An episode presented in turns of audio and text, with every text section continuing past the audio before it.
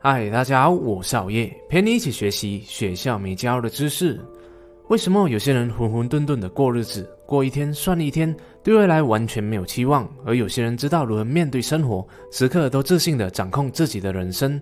他们永远精神焕发、神采飞扬的样子，对待人总是和蔼可亲、面带笑容，人生看起来好像一帆风顺，没有碰过什么倒霉事或是生活难题似的。今天这一集，好威就来和你分享优秀人士之所以能事事顺利，又能保持自信的一个秘密。但在那之前，我们先来看一看小美的故事。小美是一位大学毕业生，在大学时期，她修读的是平面设计系。毕业后，她到处寻找工作，终于成功应征了一间大公司里面的职位，负责公司的广告设计。由于是一间大公司，因此小美所得到的薪资和福利，在刚毕业的朋友圈当中算是非常优渥的。为此，小美感到非常的自豪，认为自己高人一等。为了彰显自己的幸运和能力，她会在与朋友聚会时故意提起，喜欢拿自己的收入和朋友来做比较。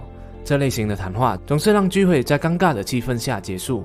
即使朋友私底下劝导她，提醒她这样的坏习惯是不可取的，但是她不但没有反思检讨，还把矛头指向朋友。他认为是朋友格局思维小，无法接受他人的批评，从而也断定了这些朋友是不能深交的损友。而他身边周遭的几个朋友也因此对他感到反感，决定下一次的聚会不再邀约他了，也不再与他保持联络。在小美工作的前几个月里，上司对她的工作表现很赞赏，而且非常欣赏她的设计作品。这样的赞赏对小美来说，更是加快了她自我膨胀的速度。这一天，同事向她请教设计方案。小美，听说上司很欣赏你的设计，我的设计被上司拒绝了很多次，你可以给我一些建议吗？小美听了，嘴角微微扬起，然后就说道：“给我看看你的方案。”她看了一眼后，一脸不屑地说：“这样的设计难怪会被上司拒绝，连我看了也觉得不好看。”同事连忙请教问道：“那要如何改进呢？”上司建议我要多加一点创意，但是我真的想不到更好的方法了。这时，小美就嘲笑道：“这样的话，那就多看一点书啊！你那么不长进，难怪设计那么差。我很忙的，别打扰我了，你自己去反省吧。”同事听了以后，就非常难过的离开了。公司里的其他同事也把这一幕看在了眼里，即使对他嚣张的态度感到不满，但他现在是公司里面上司最喜欢的设计师，因此也不敢去招惹他。在与之前的朋友断了联系以后，小美在外交了一群新的朋友。有了这一班朋友，小美下班的生活可是有趣多了。他们喜欢逛名牌店，在周末的时候会到商场去血拼，晚上到附近的酒吧去聊天喝酒，过着纸醉金迷的生活。她还喜欢在社交网上发布自己今天买的最新款包包，与新朋友喝的下午茶，去旅行的国家等等。当她看到网友们对她的照片点赞，就会感到非常的满足和被认可。这同时也加剧了她疯狂消费的行为，就为了得到更多的赞数。也因为这样，小美不知不觉就变成了月光族。每个月一领到薪水，马上就被朋友邀约去逛街喝下午茶。入不敷出的生活消费，使她动用了多年的存款。她的夜生活也为白天的工作带来了伤害。由于经常大半夜才回到家，造成她上班时无法集中精神，更不用说要提出好的设计方案了。渐渐的，她的设计越来越草率，而且还经常逾期成交，拖延了公司的进度。小美，这一个设计方案你已经更改了很多次，可是我并没有看到任何的进展。我对你最近的工作表现感到非常的失望。老板翻阅着他的设计草稿，一边说道。小美默不作声，但她的心里却是不断的责备上司。她认为上司在故意的为难自己，明明自己成交的设计都是很用心的，而且这一份报告应该在上一个星期完成的，你却拖到了今天才给我检查。你回去把报告和草稿再改一改，去向其他的同事请教，明天再给我看吧。好的，老板。虽然嘴里这样说，但是小美心里早有一百个不满。她怎么可能会去向比自己差的人请教呢？为了重新获取上司的信任，挽救自己在公司的形象，她答应自己要在晚上把工作给做好。就在那一个晚上，正当她要加班赶工的时候，她的朋友打了一通电话给她：“小美，你现在在哪里呀？”电话里的朋友问道：“我在家，有什么事吗？”为了在朋友圈里面有面子，让别人觉得他并不是整天工作加班、没有效率的人，他假装无所事事的在家。那我们一起出去玩吧，我好闷啊。朋友提出了邀约，但是我今晚要休息耶，有点不舒服啊。小美尝试推辞。你怎么可以这样？你这样很不够义气耶！我难得约你，你竟然拒绝了我，下次不要邀约你了。嗯，那那那好吧，你想要去哪里呢？就这样，为了不失去朋友，小美只好答应朋友出去玩。原本的计划被打乱了，她的心底感觉不好受，但是还是安慰着自己说：“这些工作等到明天早上再去公司做也是一样的。”就在隔天，她不仅睡迟了，昨天交代的工作也没有完成。就在她匆匆忙忙地赶到公司时，上司就说到要见她一面。小美，我观察了你一阵子，觉得你的工作表现已经失去了原本的水准，总是不达标。对不起，老板，我下一次会改过的。这几个月我的精神状态不是很好，因为和同事发生了不和，影响了我的心情。昨天我交给你的工作做好了吗？对不起，老板，还没有。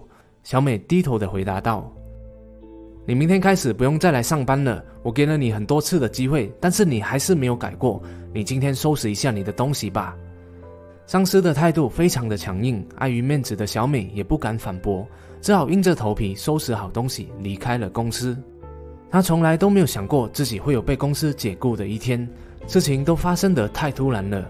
但这一个时候，她仍然没有反省检讨。他觉得是有人在背后破坏他的名誉，导致上司对他失去了信任，所以才会造成今天的局面的。失去工作的几个月里，小美待在家里没有出门，她失去了自信心，认为被解雇是一件很丢脸的事情。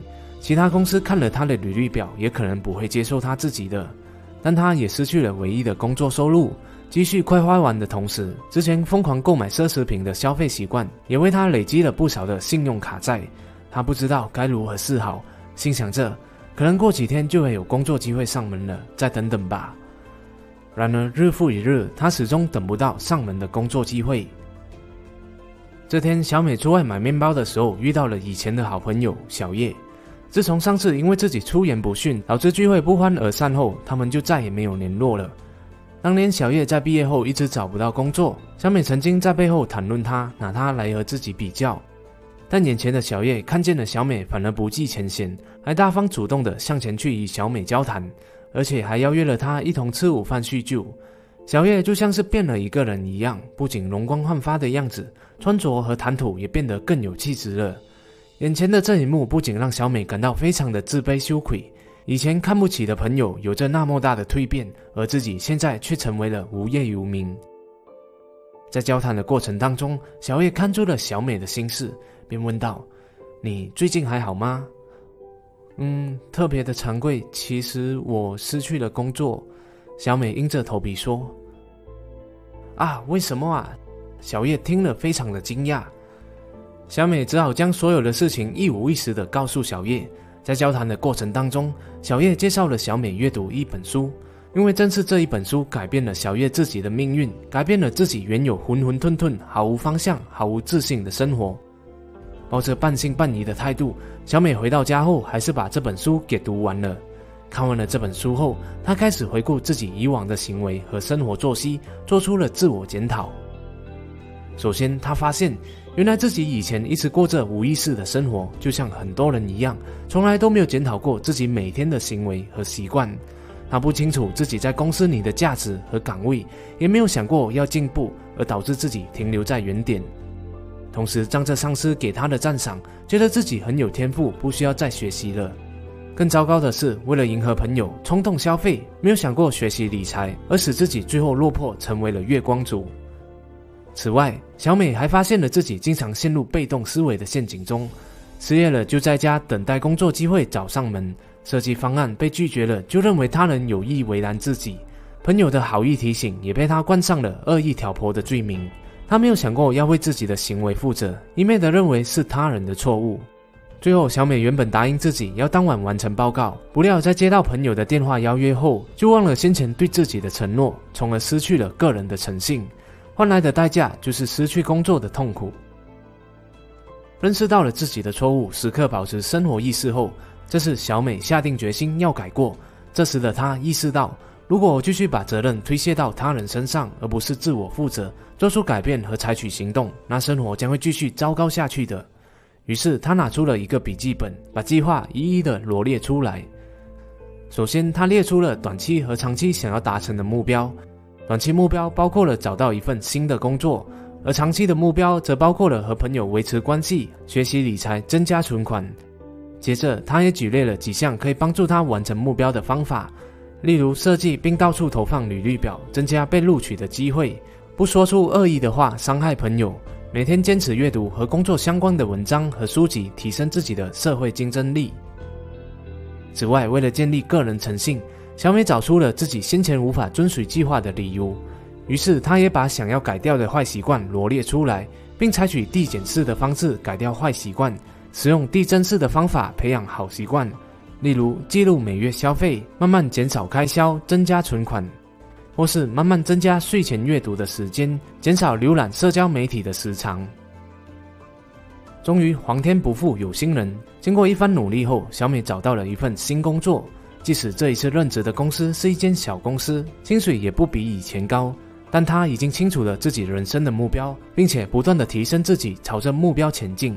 他相信，只要持续进步，坚持好的价值观，总有一天也能够取得成就来的。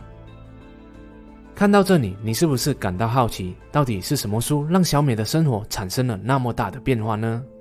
其实这本书就叫做《自尊的六大支柱》。书的内容分享了提升自尊感的六大实践方式，而小美就利用了其中的几个实践方法，改变生活，重新获得了人生掌控权。如果你也想像小美一样通过阅读改变人生，那就加入好业的超级说书线上课吧。在里面就收录了《至尊的六大支柱》这本书的深度解读，让我们替你筛选好书，概括重点，制成动画，让你用十多分钟的时间，以轻松易懂的方式看完一本书。里面还配有书摘笔记和行动指南，让你可以学以致用，最大化你的社会竞争力。马上就点击下方链接了解详情吧。谢谢大家的观赏。如果你喜欢好业的影片的话，就请你订阅好业的频道、点赞和分享，启发更多的人。如果不喜欢的话，那我再想想看怎样吧。哦，对了，也别忘了点击下方的小铃铛，以在影片更新时第一时间获取通知哦。我们下一集再见。